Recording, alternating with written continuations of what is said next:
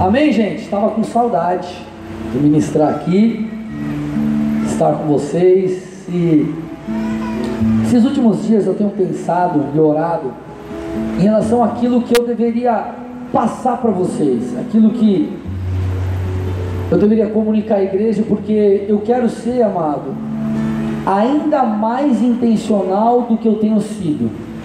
Eu quero ser o mais intencional possível procurando entender. Por isso que, querido, que toda ministração, toda palavra é, dita nesse altar, semeada aqui, é, ela realmente tem uma intenção, um propósito, não é uma palavra aleatória, não é um unidunité. O que, que eu vou pregar? Deixa eu rolar aqui no iPad as mensagens e parar em alguma e aqui cair, caiu. É de base de oração, é de base de busca, procurando ouvir de Deus aquilo que Ele quer falar com o seu povo, que Ele quer falar conosco. Então hoje eu quero começar debaixo disso, dessa oração, dessa é, maneira intencional. Eu quero começar uma nova série com vocês, amém? Construindo o seu futuro. Construindo o seu futuro. E quando eu falo sobre futuro, a primeira coisa que você precisa entender é aquilo que está lá em Jeremias 29, 11. Põe para mim aí, Jeremias 29, 11. O texto diz assim: porque sou eu que conheço os planos que tenho para vocês. Olha, olha, olha o que o Senhor está dizendo, deixa o texto aí. Sou eu, Deus dizendo, o Deus ilimitado, o Deus todo-poderoso, Deus que não tem falta de nada. Deus está falando assim: Eu sei os planos que eu tenho para vocês. E aí ele diz: planos de fazê-los prosperar. Prosperidade não é só finanças, amém? Prosperar e não de lhes causar dano, planos de dar-lhes esperança e um futuro. Então esse Deus está falando, Deus está falando assim, ei, eu sou o Deus Todo-Poderoso, eu tenho controle sobre todas as coisas, eu sou esse Deus que quer te dar um futuro abençoado.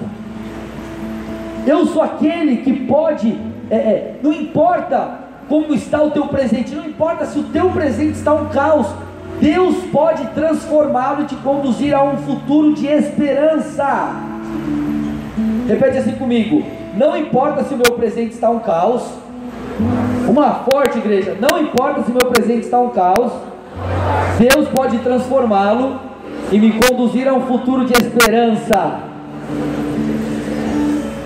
E querido, esse texto na verdade traz isso para nós.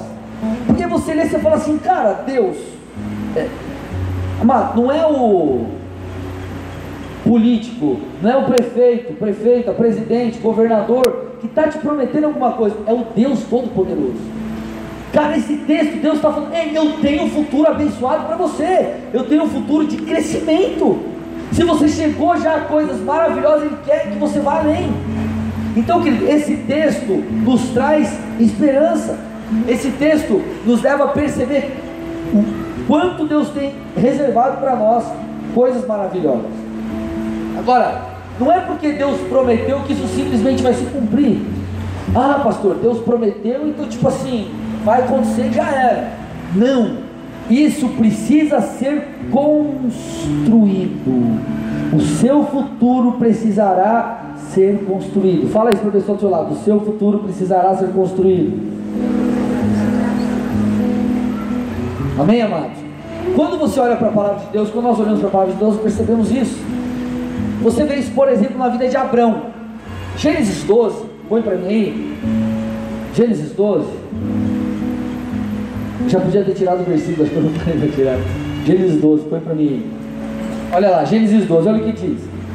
Então o Senhor disse a Abrão, ele não era Abraão aqui ainda, tá? Ainda ele era Abrão, o nome dele ainda não havia sido mudado. O Senhor disse a Abrão: saia da sua terra, do meio dos seus parentes e da casa do seu pai e vá para a terra que eu lhe mostrarei. Farei de você um grande povo e o abençoarei. Tornarei famoso o seu nome, você será uma bênção. Abençoarei os que o abençoarem e amaldiçoarei os que o amaldiçoarem. E por meio de você, todos os povos da terra serão abençoados. Partiu Abraão como lhe ordenara o Senhor, e Ló foi com ele. Abraão tinha 75 anos quando saiu de Arã. Então, querido, olha que coisa legal. O Senhor fala com, com Abraão e traz ali uma promessa, na verdade, uma sequência de promessas, coisas é, é, abençoadíssimas. Pode tirar o versículo. Olha o que ele disse: Farei de você um grande povo. Eu te abençoarei, eu tornarei famoso o seu nome, você vai ser uma bênção, você será uma bênção. Eu abençoarei os que o abençoarem, amaldiçoarei os que o amaldiçoarem, e por meio de você todos os povos da terra serão abençoados. Amado, olha que coisa maravilhosa. Nós recebemos uma bênção porque isso está lá. Nós fazemos parte de toda essa linhagem por causa da nossa fé em Jesus Cristo. Vocês estão aqui comigo? Agora, Abraão, ele não ia alcançar tudo isso aqui do nada. Ele precisou fazer a sua parte. Ele precisou acreditar naquilo e fazer algo. Qual é o problema de muita gente? O cara crê, mas ele não faz. Ele só crê, mas a fé sem obras é morta. O que, que significa isso? A fé sem obras não traz resultado. Tanto é que a Bíblia fala assim: me mostra pelas tuas obras a tua fé. Então você crê e faz. Não é só o crer, é crer e fazer. Porque você crê, você faz. Então, o que, que a gente percebe aqui é, em Abraão? Percebendo isso, sabendo disso, o que, que ele faz? Ele sai da sua terra e parte em direção à terra que Deus tinha. Então você vê que Abraão cooperou com Deus. Abraão deu passos rumo à construção do futuro que Deus tem para ele. O que, que, você precisa entender logo no começo dessa mensagem, meu irmão e minha irmã? Que a mudança da sua vida depende do quanto você está disposto a construir para isso. Vou repetir essa frase. A mudança da sua vida depende do quanto você está disposto a construir para chegar lá.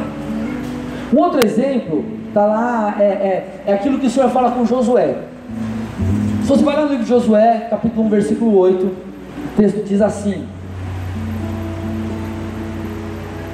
Relembre continuamente os termos deste livro da lei. Medite nele dia e noite, para ter certeza de cumprir tudo que nele está escrito. Então você prosperará e terá sucesso em tudo o que fizer. Qual é a promessa de Deus aqui para Josué? Ele fala assim: Josué, você vai ter sucesso em tudo que você fizer. Aí quando você recebe uma palavra assim de um profeta, alguém fala, você lê a Bíblia, você vai ter sucesso em tudo que você fizer. Assim, Uau! Uh! Glória a Deus! E você comemora, fica feliz. Mas amado, sempre existe um C. Sempre existe um C. Qual que é o C aqui? Deus diz assim: Relembre continuamente os termos deste livro da lei, medite nele dia e noite, para que você possa cumprir tudo que nele está escrito. Então, somente então, você terá sucesso em tudo que você fizer.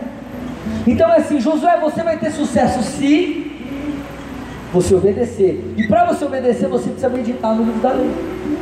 Então o que, a gente percebe aqui, amado? Josué precisou é, estar, é, é, colocar o livro da lei, ou trazendo aqui para nós, os dias hoje, as escrituras, para que a sua mente fosse mudada, para que então ele pudesse cooperar, e isso atrair as promessas de Deus para a sua vida, ou fazer com que as promessas de Deus se cumprissem. Então, amado, você precisa entender que as coisas não vão simplesmente acontecer na sua vida. Eu estou me fazendo entender aqui, gente? Sim ou não? Amém?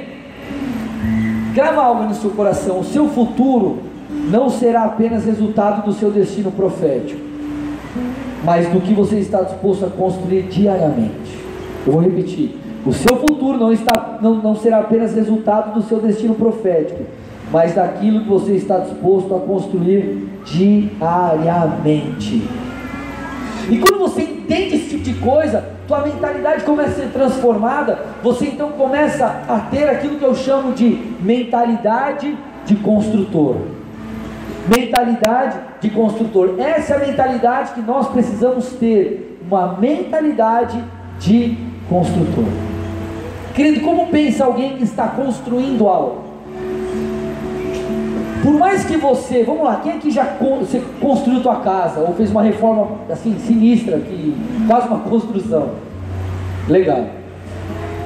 Por mais que você queira ver a obra acabada, Né? Você fala assim, meu Deus, é dinheiro, é tempo, cara, você fala, meu, não acaba nunca. E você quer ver a obra terminada? Você sabe que a conclusão dela depende da sua eficiência em fazer uma coisa de cada vez e de até o final. Então o que, que, o construtor pensa? Qual é a mentalidade do construtor? Por mais que o alvo dele seja ver a, a, casa bonitinha, tudo certo, ele sabe que a conclusão da obra, aquela casa linda e maravilhosa, depende da eficiência dele em realizar cada etapa da obra. Uma coisa, outra coisa, outra coisa, outra coisa, outra coisa, e chegar até o final. Querido, a, a, na nossa vida, a construção da nossa casa, do nosso futuro, não é como um joguinho de celular. Quem já jogou The Sims ou qualquer outro jogo, você tem o dinheiro, você constrói a casa, o que, que você faz? Você põe na parte que você quer do terreno, aperta, puf, a casa sai pronta. Não é assim? Você põe lá, sai pronta. Querido, isso daí é só na, é, na ficção, no filme, é, no jogo. Você precisa construir. O teu futuro não vai acontecer. Você acordou e do nada meu Deus, minha vida simplesmente mudou, eu não fiz nada para isso. Tua vida vai mudar do dia para a noite espiritualmente, quando você entrega a tua vida a Jesus. Agora, a construção do teu futuro depende da tua ação, depende da tua atitude. Então, essa construção demanda a mudança da nossa maneira de pensar. Tudo começa na nossa maneira de pensar. E o que eu quero te ensinar hoje aqui? Amado, você não pode viver um dia após o outro. Você não pode viver um dia após o outro. Não, eu vou viver o domingo. Não, eu vou viver a segunda. Não, eu vou viver a terça. Você tem que viver com um propósito. Você tem que ter essa mentalidade de quem está construindo. Você precisa construir. Deixa eu te dar um exemplo. Espiritualmente. Por que, que eu falo para a galera assim, gente, não falta no culto, vem no culto, tá? E fico né, incentivando a galera. Pense comigo, se você vem um culto por mês, você veio 12 vezes no ano, certo? 12 vezes no ano. Você escutou uma palavra, por exemplo, de 40 minutos. Você não veio mais nenhum culto, você não leu mais a Bíblia, você não fez nada. Será que você está construindo algo? Agora, se você vem no culto uma semana, vem na outra semana, vem na outra semana, às vezes você está cansado, não está afim de vir, mas você vem mesmo assim. Cara, você está construindo algo. É como o cara que vai para academia, quer fazer operação verão. Gominho, quadradinho. Não adianta o cara ir um dia e depois no outro não vai, depois no outro não vai, no outro não vai, vai no outro, aí fica cinco horas na academia, muda alguma coisa? Não, ele precisa ter uma mentalidade de quem está construindo algo. Você não pode viver um dia após o outro. Tem um monte de gente o cara faz assim, ah, eu não vou mais na igreja, não sei o quê, ou ah, eu não vou mais, vou parar de estudar. Aí o cara esquece que na verdade esse processo é uma construção. Aí passaram cinco anos, aí ele olha para trás e fala, cara, se eu tivesse permanecido, eu teria terminado na faculdade. Estou falando alguma coisa errada aqui, amados? Então nós precisamos ter essa mentalidade de quem está construindo algo. E tudo começa na mentalidade, realmente. Tudo começa na sua maneira de pensar, porque a tua maneira de pensar determina as tuas ações. A tua maneira de pensar determina as tuas ações. Vou te dar um exemplo. Você já, se você liga a TV, TV aberta, período da tarde para a noite, é, a tua TV ela escorre sangue. Mentira ou, mentira verdade? Aí é tragédia, aí é desgraça. E o cara matou a mulher, espancou a mulher, o cara matou a avó, enfiou a faca no pescoço, e o outro sequestrou, cortou a perna, cortou o braço e queimou o cara vivo. Você fala, meu Deus do céu. Cara, sabe, isso muda a tua cabeça. E sabe o que o cara daqui a pouco está fazendo? Ele está colocando grade dentro da na porta do quarto apartamento. Fala, meu, meu Deus do céu, o cara fala, meu, preciso contratar um segurança. E o cara não quer comprar carro blindado. Você fala, meu Deus, e cara, você não é um famoso para ter um carro blindado. Aí o cara fica, meu, vou morrer, alguém vai me assassinar, alguém vai. Aí o cara está no banco ele fica assim, ah meu Deus, alguém vai me. O cara fica louco. Por quê? Porque, querido, a, a mente dele foi mudada. E a mente dele determinou a ação. E também é assim, querido, lá em todas as áreas de nossas vidas. Olha o que diz Romanos 8, 5 a 8. Olha lá, Romanos 8. versículos 5 a 8. Olha o que o texto diz. Presta atenção aqui, tá? Se atente. Ele fala exatamente isso. Ele diz assim: aqueles que são dominados pela natureza humana, ou seja, aqueles que é, se deixam levar pelos desejos pecaminosos, pensam em coisas da natureza humana. Mas os que são controlados pelo Espírito, ou seja, aqueles que obedecem a Deus, pensam em coisas que agradam o Espírito. Portanto, permitir que a natureza humana controle a mente resulta em morte, mas permitir que o Espírito controle a mente resulta em vida e paz, pois a mentalidade da natureza humana é sempre inimiga de Deus. Nunca obedeceu às leis de Deus e nunca obedecerá. Por isso, aqueles que estão sob o domínio de sua natureza humana não podem agradar a Deus. Então, o que ele está falando aqui? Justamente isso. Ele fala assim, cara, o cara que tem uma mentalidade fora da palavra, ele vai agir fora da palavra, porque ele tem uma mentalidade carnal. Como que a tua vida muda? Tua vida muda quando a tua mente é transformada. Então você vem no culto, aí você está lá, você está mal, está mal. Aconteceu alguma coisa na tua casa, alguma coisa te trouxe à igreja. E você está lá, vem para a igreja, escuta uma palavra, e aí você, o Espírito Santo fala com você, você entrega a tua vida a Jesus. E aí, querido, você teve aquela experiência, você volta.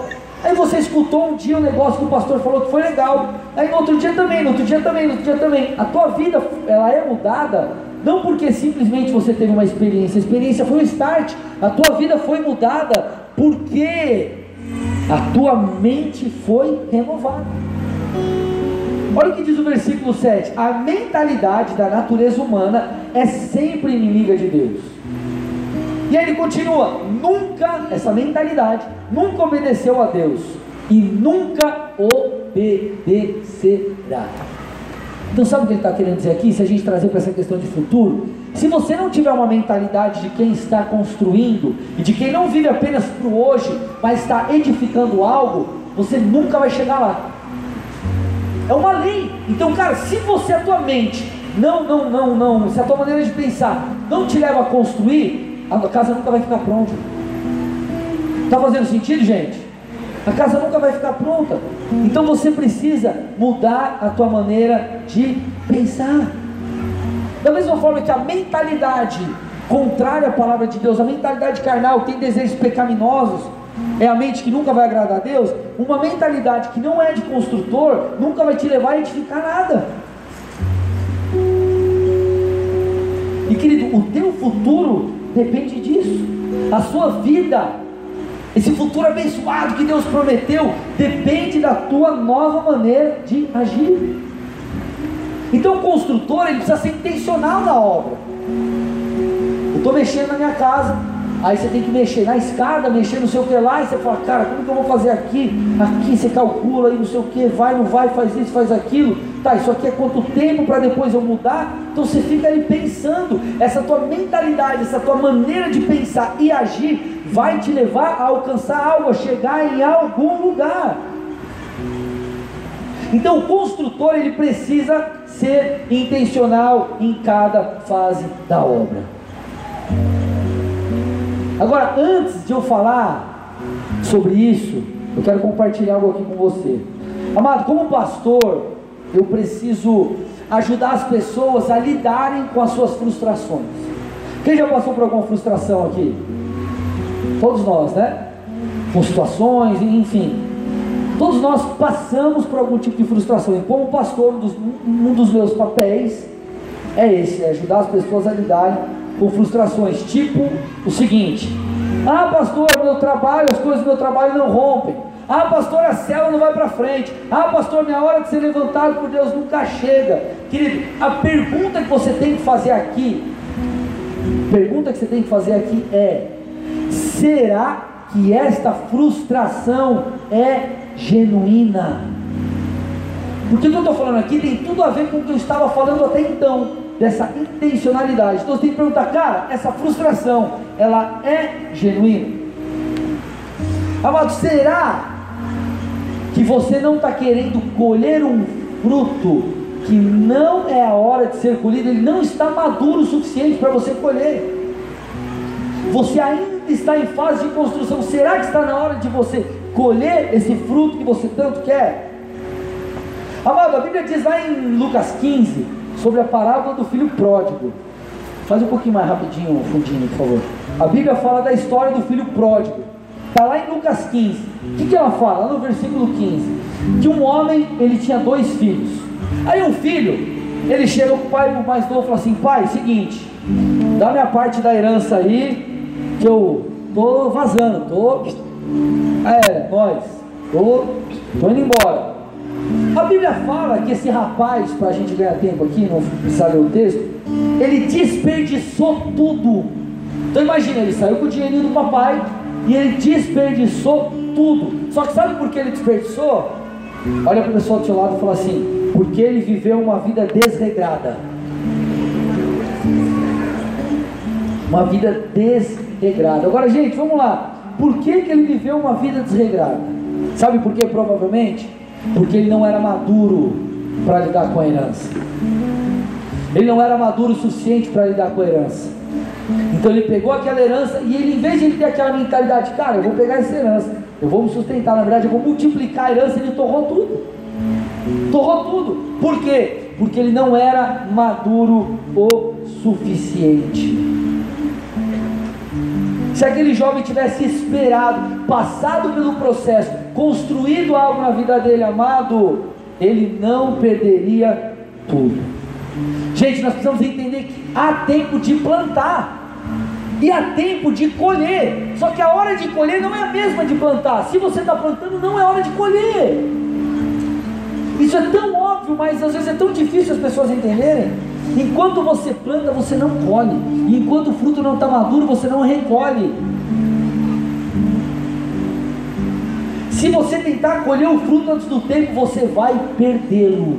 E foi o que o filho pródigo tentou fazer. Ele pegou herança enquanto ele não era maduro. E sabe o que aconteceu? Tudo aquilo se perdeu. Amado, quem colhe o fruto antes do tempo pula etapas.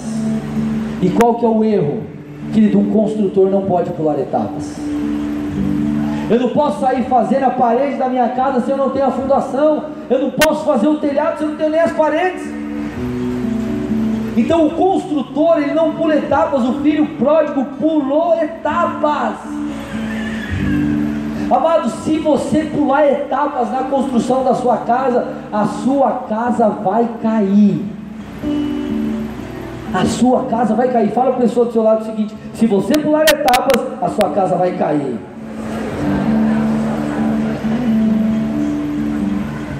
E sabe qual é o grande problema de tudo isso? Não é só perder a casa o problema é que você vai estar dentro dessa casa e você tudo se perde, você se frustra e tudo vai à ruína. Então eu te pergunto, meu irmão, será que você não está pulando etapas na sua vida? Será que você não está querendo colher o fruto antes de ele estar maduro? Será que essa tua frustração é genuína? Aí o cara fica frustrado, pô, nada no trabalho acontece, e não sei o que, e na igreja, e barará. Eu te pergunto, irmão, será que você não está pulando etapa? Será que é a hora? Será que você está preparado o suficiente para isso? Será? Amado, a pior coisa do planeta Terra é a comparação. E existe algo que é uma vitrine de comparação que se chama rede social. Aí você olha para a família do cara, você fala que a família do cara é mais feliz. Você olha para a igreja do cara, você fala, a igreja dele é melhor que a minha. Você olha para a cela do cara, você fala, a cela dele é melhor. O carro dele é melhor que o meu. A mulher dele é melhor que a minha. Sei lá o que você pensa. E o cara acha que a grama do vizinho é mais verde. Só que, cara, ele tirou foto daquele quadrado, tá bonito. Os outros tá zoado também. Às vezes tá zoado. Então você fica se comparando, fica se comparando, fica se comparando. Você tem que entender que existe um tempo para todas as coisas, só que o tempo, querido, não é o tempo por si só que vai determinar, presta atenção, que não, é o tempo por si só que vai determinar a mudança da sua vida ou a maturidade. O que vai determinar é a tua mentalidade construtora, é você ser intencional em cada fase da sua vida. É você ser intencional em tudo o que você fizer. Eu já disse, eu vou repetir. o seu futuro não será apenas resultado do seu destino profético ou do tempo, mas do que você está disposto a construir diariamente. Seu futuro não será apenas resultado do seu destino profético, mas do que você está disposto a construir diariamente.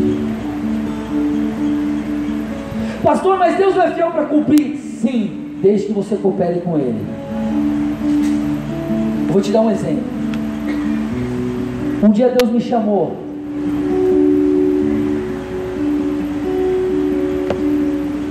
Primeira vez que eu soube do meu chamado, eu estava numa barca, que era um encontro das igrejas Bola de Neve, a galera para Florianópolis, tinha um momento de comunhão e à noite tinha culto.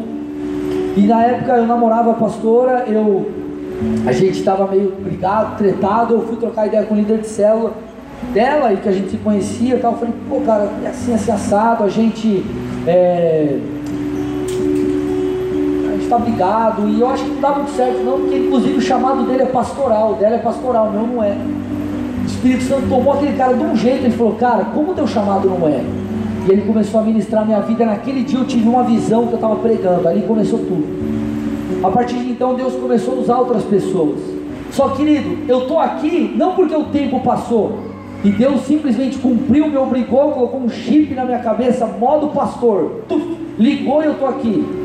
Eu só estou aqui porque eu fui intencional. O que, que eu fiz? Eu peguei essa revelação, que foi a fundação da minha vida, que foi a fundação do ministério, do meu chamado, e eu comecei a construir a partir disso. Eu vi aquilo, eu falei, cara, isso é matéria-prima. Eu preciso agora edificar sobre essa revelação. Eu preciso edificar sobre essa revelação. Então o que, que eu comecei a fazer? Eu comecei a me ver como um pastor e me portar como um pastor. Isso é construir, isso é ser intencional. Você é, é empresário, cara, pense como empresário, se porte como empresário. Você é pai, se porte como pai. Você é mãe, se porte como uma mãe. Você é líder, se porte como um líder. Então eu comecei a me portar como pastor. Lia a Bíblia, fazia cursos, participava de seminários, lia livros sobre como liderar pessoas. Eu era e eu sou intencional. E essas ações fizeram com que eu construísse a vontade de Deus na minha vida.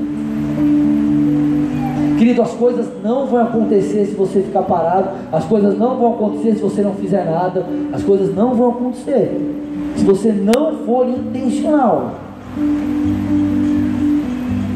O teu futuro é construído. Ele não acontece, ele não surge do nada. Não é o gênio da lâmpada mágica gospel, é Jesus. Você raspa a Bíblia assim, raspa, raspa, sete vezes, pastor. Sete, sete. Ou oito, número da perfeição, oito. Deus criou as coisas em seis. No sétimo ele descansou, mas no oitavo ele, é a obra completa. Oito, oito. Você constrói, você edifica. Então, você quer construir o seu futuro, por exemplo, você quer empreender, cara, estuda o seu ramo, busque informações, faça curso, aprenda, construa, mas sai do lugar. Comece alguma coisa. Faz algo, se mexe, construa. Você tem uma chamada pastoral, cara, lê a Bíblia, ora, faça curso, lidere, se torne alguém disponível, se mexe. Amado, se você não acreditar em você mesmo, a coisa vai ficar difícil. Cara, a primeira célula que eu liderei, eu liderei a célula numa faculdade. A célula era feita na rua, na esquina, assim, na frente da faculdade, é, na, na, rua de frente tinha uma esquina tinha uns botecos lá, a rua dos, dos bares. A célula era na esquina, eu fazia o louvor. E se eu falasse, nossa, mas cara, eu perdi duas musiquinhas lá, eu fazia o louvor. Vambora, vamos pra cima. O pastor falava, André, você vai pregar? Vou, você vai. Vou, vambora, tô aí. E eu fui edificando, eu fui construindo, e assim a minha vida foi sendo transformada. A vontade de Deus foi se cumprindo. Querido, hoje eu e minha esposa nós vemos coisas maravilhosas em Deus.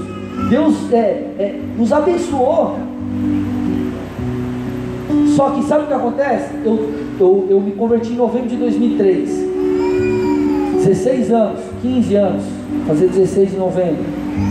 Eu não lembro do mês que eu não dei o dízimo sempre eu e ela fazemos uma oferta generosa, no mínimo uma por ano. Aí as coisas acontecem, as pessoas, nossa, por que ele não o outro? Porque o outro construiu, você construiu? Não, então não queira colher o fruto do que o outro plantou. Vocês estão aqui comigo, gente?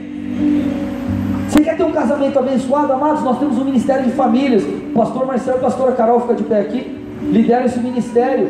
Cara, como que eu vou fazer casais? Meu casamento está zoado, tem uma aliança. Como eu vou criar meus filhos? Criação de filhos. Obrigado. É, como que eu vou. É, cara, eu sou meio. Eu, cara, eu era um banana. Minha esposa está ali. Pensa um cara que era um bananão, era eu.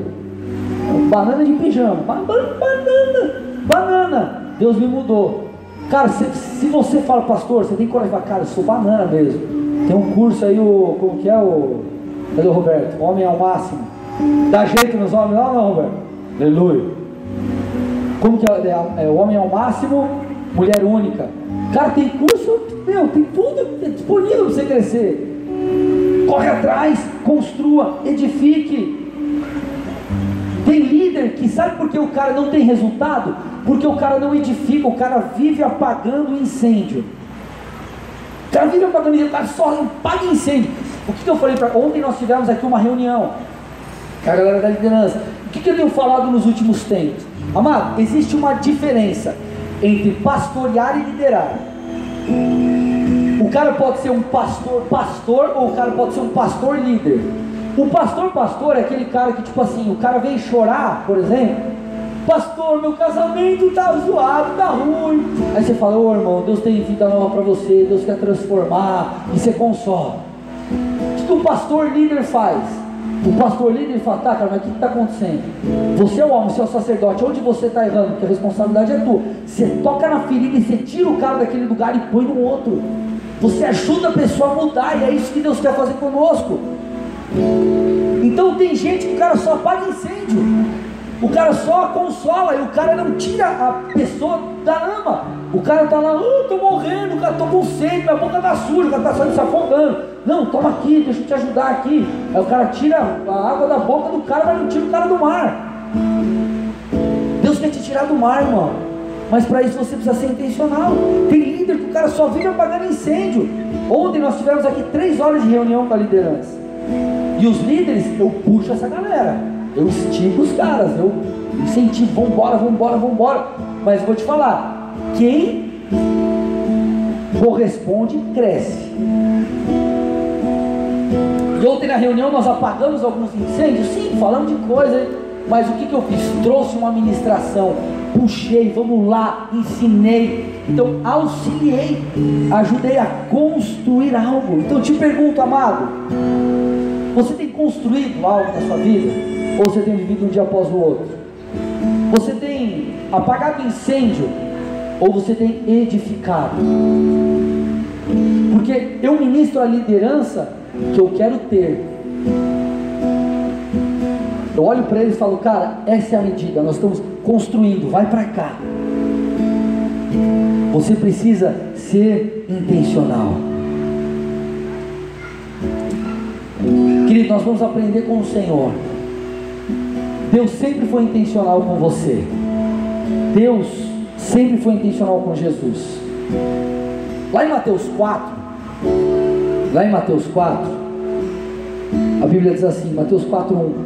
Olha que interessante esse texto. Em seguida, Jesus foi conduzido pelo Espírito, pelo Espírito de Deus, ao deserto para ser tentado pelo diabo. O texto está falando que o Espírito de Deus, ou o próprio Deus, conduziu Jesus ao deserto para ser tentado. Aí você fala assim, cara, Jesus foi conduzido ao deserto. Talvez você olhe esse texto e fale, cara, como assim? Deus enviou Jesus ao deserto para ser tentado. Ah, o, livro, o livro de Hebreus, ele traz, em dois textos, ele mostra o motivo disso. Por que, que Jesus foi conduzido pelo Espírito ao deserto? Para ser tentado. Não para que ele pecasse. Mas olha o que o texto diz, Hebreus 4,15. Pois não temos um sumo sacerdote que não possa compadecer-se de nossas fraquezas, mas sim alguém que, está falando sobre Jesus, como nós passou por todo tipo de tentação, mas sem pecado. Então ele está falando assim: Jesus foi tentado como eu e você somos, mas Jesus não pecou. E aí Hebreus 2,18 diz: Porque tendo em vista o que ele mesmo sofreu quando tentado, ele é capaz de socorrer aqueles que estão sendo tentados. Sabe por que Jesus foi enviado ao deserto? Para ele conquistar a autoridade, e com essa autoridade ele te auxilia, e essa autoridade ele te dá para você permanecer. Só que se Deus falasse assim, tadinho de Jesus, eu não posso ser intencional com ele, eu, querido, Jesus não teria conquistado essa autoridade.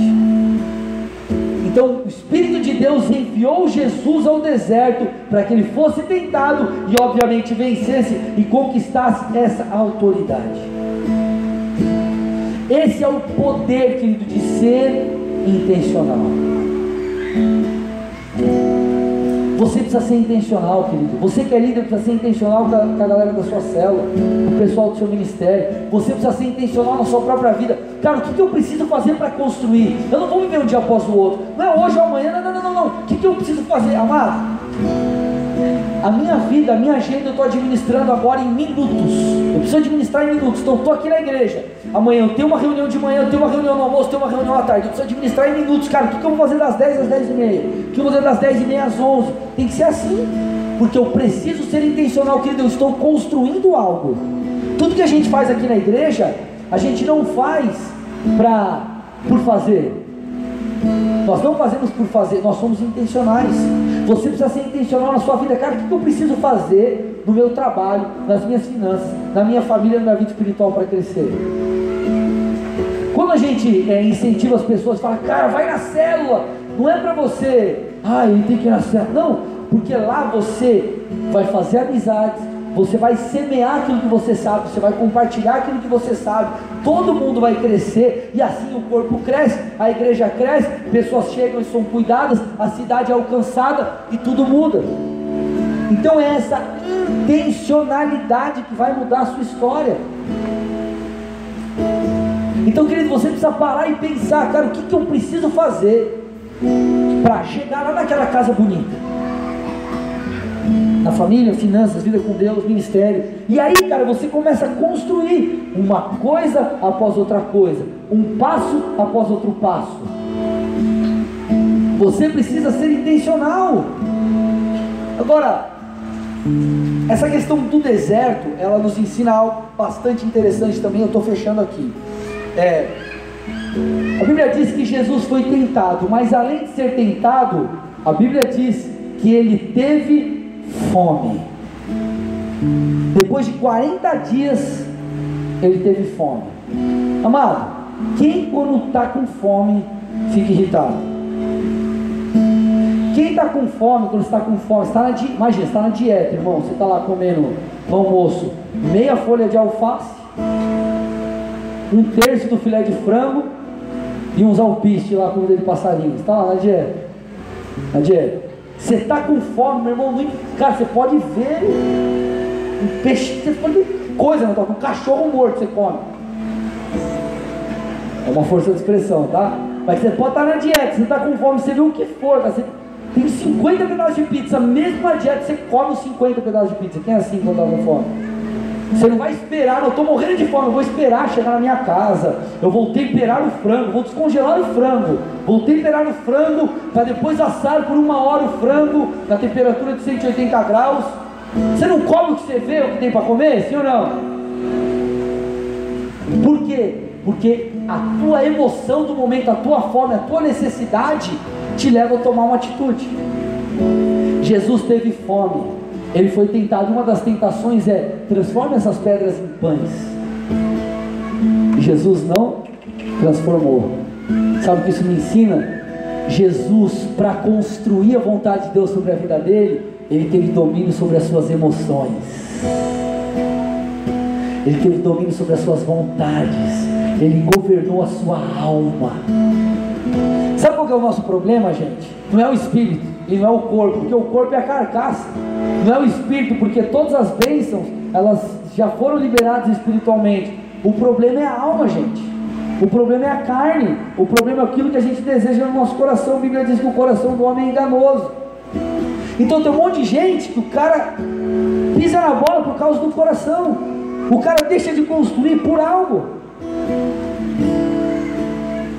Aí o cara viu um problema, o cara está trabalhando lá, se deparou com um problema, uma fase de problemas na empresa. O que, que ele faz? Em vez de ele falar, não, cara, eu vou procurar resolver, isso vai me fazer crescer, eu vou aprender mais, eu vou prosperar. Não, ele fala, ah, eu não aguento mais esse trabalho, o cara vai embora, sai fora. Sabe o que isso vai fazer com você? Você não vai amadurecer, e se você não amadurecer, você não vai conseguir voar voos mais altos. Aí o cara está na igreja, aí ele é, tem uma, às vezes um, alguma discussão com alguém, alguma coisa, ah, vou sair da igreja. Aí o ele fala, cara, eu vou usar essa oportunidade para perdoar, para resolver e tudo bem, beleza, vamos embora. Uma pessoa conduzida pela emoção, ela nunca constrói, ela sempre derruba. Porque ela, nossa, essa casa está dando tanto trabalho, quer saber? Eu vou deixar tudo aí, vou morar de aluguel. Então o cara nunca constrói, nunca chega até o final. Por quê? Porque é uma pessoa emotiva, porque é uma pessoa almática, ou como diz aqueles mais rutos, uma pessoa mimimi. Estão me fazendo entender, gente? Se você não governar sobre a sua alma, você nunca vai alcançar nada, você nunca vai construir nada. Porque Jesus, olha como Jesus governou sobre as emoções. Além de ele não ceder diante da fome, no deserto, ele, lá no Getsemane, é, antes de Jesus ser crucificado, ele tem um momento de oração, ele sabia que ele precisava sofrer. Querido, a morte de Jesus não foi assim, Ei, Jesus, você vai morrer pelos pecadores, foi, então ajoelha aí, pegou uma arma e pá na cabeça dele acabou. Cara, Jesus sofreu, os caras vê a morte de cruz, aí acho que é aquela coisinha do desenho, né? O cruzinho, Cristo, o bagulho foi louco. Só que a dor que Jesus sentiu não foi apenas a dor, é, é, não foi apenas aquilo que ele sabia que ele ia passar, passar fisicamente, mas foi também a dor de estar separado de Deus. Olha o que diz lá em Mateus 26, 39. Querido, nós somos pecadores. E quando a gente peca, a gente fica distante de Deus. Como isso é ruim? Jesus nunca pecou, Jesus veio, ele é o filho de Deus, mas ele veio como homem. Então ele passou por aquilo que a gente passou, porque ele nunca pecou, ele nunca teve distante, distante de Deus.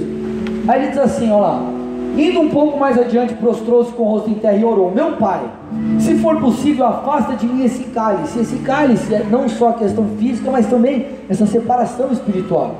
Só que ele diz assim, contudo, não seja como eu quero, mas como tu queres. Então Jesus por um momento falou assim, Deus, eu sei que eu vou ter que passar, e está doendo, é difícil. Só que ele não permaneceu com aquilo no coração. Ah, é difícil e ficou chorando as mágoas.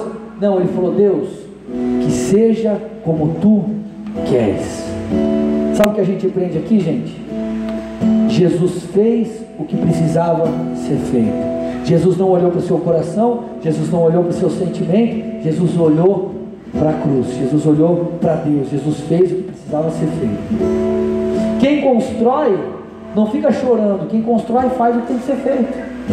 Aí você está no meio da obra e você fala, meu Deus, eu não gastei, eu agora vou ter, ter que gastar mais do que eu pensava. Aí você larga a obra. Se você tem como, nem se for fazer pingadinho, pingadinho, você vai fazendo. Não, já fiz até aqui, vou embora. Então você vai e faz. Então quem está construindo não pode, querido, dar atenção, é, ficar sendo refém das emoções. É claro que vai ter sentimento que você vai ter que lidar. Ah, você odeia as pessoas, você só pensa em coisa errada. Não, tem que lidar com isso daí. Mas não é disso que eu estou falando aqui. Eu estou falando daquelas emoções que te param, das emoções que bloqueiam você de avançar. Amado, você precisa ser intencional. E ser intencional vai exigir você passar por cima do que você está sentindo. Então, posso te falar? Não importa o que você está sentindo, importa o que você tem que fazer. Já teve vezes que eu não quis pregar, já teve vezes que, cara, eu, eu já pensei em desistir, mas eu estou aqui, estou sendo intencional. Todo mundo já se frustrou, todo mundo já ficou triste, todo mundo já se magoou, todo mundo. Se você deixar isso tomar conta do teu coração, meu irmão, escuta o que eu estou te falando. Vai passar seis meses, um ano, dois anos, você vai ficar parado no tempo você não vai sair do lugar. Agora, se você fala assim, cara, eu vou lidar com isso, e você continuar fazendo o que Deus pediu para você fazer, você vai crescer, você vai construir algo. É a mentalidade de construtor que você precisa, porque a tua maneira de pensar vai te levar a fazer o que precisa ser feito.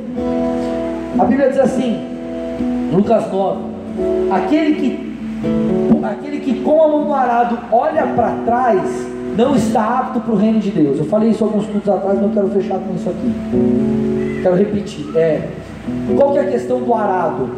O arado é um instrumento que prepara a terra para a semente vir. A semente vem, então aquilo germina e dá fruto. O arado, imagina como um carrinho de mão, os bichinhos na frente. Então, conforme o, o, o, os animais eles iam, o cara que estava com o arado, ele precisava controlar aonde que a terra ia ser preparada. Então, se o cara está com a mão no arado, por que, que a Bíblia fala que o cara que está com a mão no arado e olha para trás não está apto? Porque ele está com a mão no arado, ele olhou para trás, o que, que vai acontecer? Ele vai tirar o foco daqui, então ele vai desviar a rota. E qual que é o problema disso? Deus ele não vai te buscar aqui, ele te mandou ficar aqui, ele vai te buscar aqui.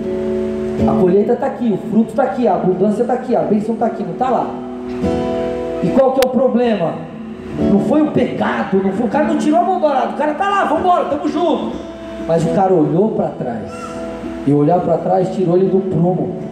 E aí, passa um mês, dois meses, três meses, um ano, meu irmão, você vai estar tá lá daqui 50 quilômetros na frente, para você voltar onde Deus queria que você estivesse. Você vai ter que voltar. Não tem mágica. Você tem que fazer o caminho inverso. Então, ao invés de você pegar a rota errada, permanece fazendo aquilo que Deus pediu para você fazer. Permanece onde Deus pediu para você permanecer. Sendo que Ele pediu para você ser, posicionar onde Ele pediu para você se posicionar. Só que ninguém olha para trás porque é bobo. O cara sabe, pô, eu vou tirar, eu vou perder o rumo. Ninguém faz de graça. Alguma coisa chamou atenção. São as feridas, os sentimentos, mas como se Deus falasse: Ei, esquece isso. Ele é o Deus que te sara, Ele é o Deus que te cura, Ele é o Deus que te restaura, Ele é o Deus que te auxilia, Ele é o Deus que te conforta, Ele é o Deus que. Então você permanece focado, você vai parado, preparando a terra. Querido, Deus vai te ensinando, Deus vai te guiando daqui a pouco. Aquilo deu fruto. Mas só chega lá quem está construindo, e só constrói quem é intencional, e só é intencional quem decide governar sobre as emoções. É uma decisão então, amado, não importa o que você sente, você tem que passar por cima do que você está sentindo. Por exemplo, casamento. Cara, casamento. A Bíblia diz que o amor é paciente. Querido, amor. Quem está solteiro aqui? Deixa eu dar um. Não. Dar uma, uma aulinha aqui, solteiro. Amor envolve romance. Mas amor não é romance. Senão a galera acha que o amor é só aquele lance meio hollywoodiano, né? Tipo, você liga lá para aquele telemensagem, grava uma mensagem, ela passa um texto, aí ligam para tua pretendente. Quem já recebeu um telemensagem em casa? Ó, oh, temos alguns telemensagens. Aquela voz é, sedutora do Dom Juan, meu amor. Essa flor do meu jardim. Tem flor mais cheirosa que você. Então o amor envolve esse lance do romance, mas querido, o amor é mais do que isso. A Bíblia diz que o amor é paciente, por exemplo. Cara, você só precisa de paciência quando o negócio está sinistro. Você não precisa de paciência quando você demora 5 minutos para chegar na igreja e você está saindo 15 para 7 de casa. Você precisa de paciência quando é 7 e meia e tua mulher ainda está fazendo escova no cabelo. Vocês estão aqui? Só que aí o que acontece? A paciência, por que, que o amor é paciente? Por causa da paciência, você faz uso da paciência para governar sobre a tua ira de querer esganar ela. Então a paciência governa sobre a ira, e então você mostra o amor. Então, querido, o construir, o ser intencional, não depende de sentimento, depende de escolha, depende de decisão. E é isso que você precisa entender nessa noite. O teu futuro está sendo construído, ele não vai simplesmente acontecer. Não é porque Deus prometeu, ou não é porque virou o calendário, ou não é porque você recebeu uma palavra, mas é porque você coopera com a palavra, é porque você se posiciona diante da promessa, é porque você é intencional, é porque você constrói, porque se olha para amanhã, segunda-feira, cara, o que, eu posso fazer para o meu 2019 ser diferente? Eu tenho profetizado, 2019 vai ser o melhor ano de nossas vidas, só que não vai acontecer porque é, o pastor falou, vai acontecer. Se você se posicionar e plantar para isso. Então, amado, quer construir, quer alcançar o seu futuro desejado? Seja intencional. Passe por cima das, das suas emoções. Governe sobre ela. Continue fazendo o que Deus pediu para você fazer. Continue sendo o que Deus pediu para você ser. Supere as emoções. Seja intencional. Construa.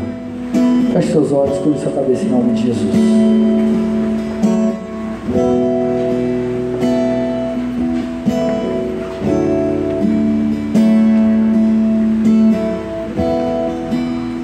Quero aqui fazer uma oração, em primeiro lugar, por você que está visitando essa igreja pela primeira vez. Amado, Deus ele é intencional em tudo que faz. E ele com certeza foi intencional em te trazer aqui. Você não está aqui à toa. A tua vinda não é. Ela, você pode achar que é fruto de alguém ter te convidado. Mas Deus preparou todas as coisas, arquitetou tudo para você estar tá aqui. Por quê? Porque Ele quer que você entenda que você é amado. Ele quer que você entenda que Ele tem um futuro para você. Ele quer que você entenda que as promessas estão à sua disposição. E tudo começa com isso. Tudo começa com o entregar da sua vida, da sua história a Jesus Cristo. Então, se nessa noite você diz assim, pastor, eu quero que Jesus entre na minha vida, na minha história, eu quero entregar Ele no meu coração, eu quero, eu quero construir de verdade. Eu quero construir junto com Jesus. Se você é essa pessoa, todos os olhos fechados, cabeça baixa, por favor. Eu peço que você dê um, um sinal a Jesus. Que você levante uma de suas mãos. Se você quer entregar a tua vida a Jesus Cristo nessa noite, levante uma de suas mãos. Levante uma de suas mãos. E faz melhor do que isso. Além de levantar uma de suas mãos, repita uma oração comigo. Eu não vou te chamar para você vir aqui à frente, fica tranquilo. Só quero que você repita uma oração comigo. Aí no seu lugar baixinho mesmo, mas com toda a fé que você tem, diga assim: Senhor Jesus, nessa noite eu me humilho diante da Sua presença. Eu te peço perdão por todos os meus pecados. Escreve meu nome no livro da vida e faça nova todas as coisas. Eu quero construir a tua vontade na minha vida. Então me guia a partir de hoje, em nome de Jesus. Pai, entrega essas vidas a ti. Que em resposta, meu Deus, a essa oração eles sintam o teu toque, a tua presença. Que eles possam ser guiados, meu Deus, pelo teu Espírito, rumo a esse futuro tão pleno e tão abençoado que o Senhor tem. Eu declaro em nome de Jesus sobre a vida deles um tempo onde eles serão intencionais, eles serão totalmente transformados em nome de Jesus. Amém e amém. Dê a sua melhor salva de palmas a Deus, porque Ele é santo. Amém.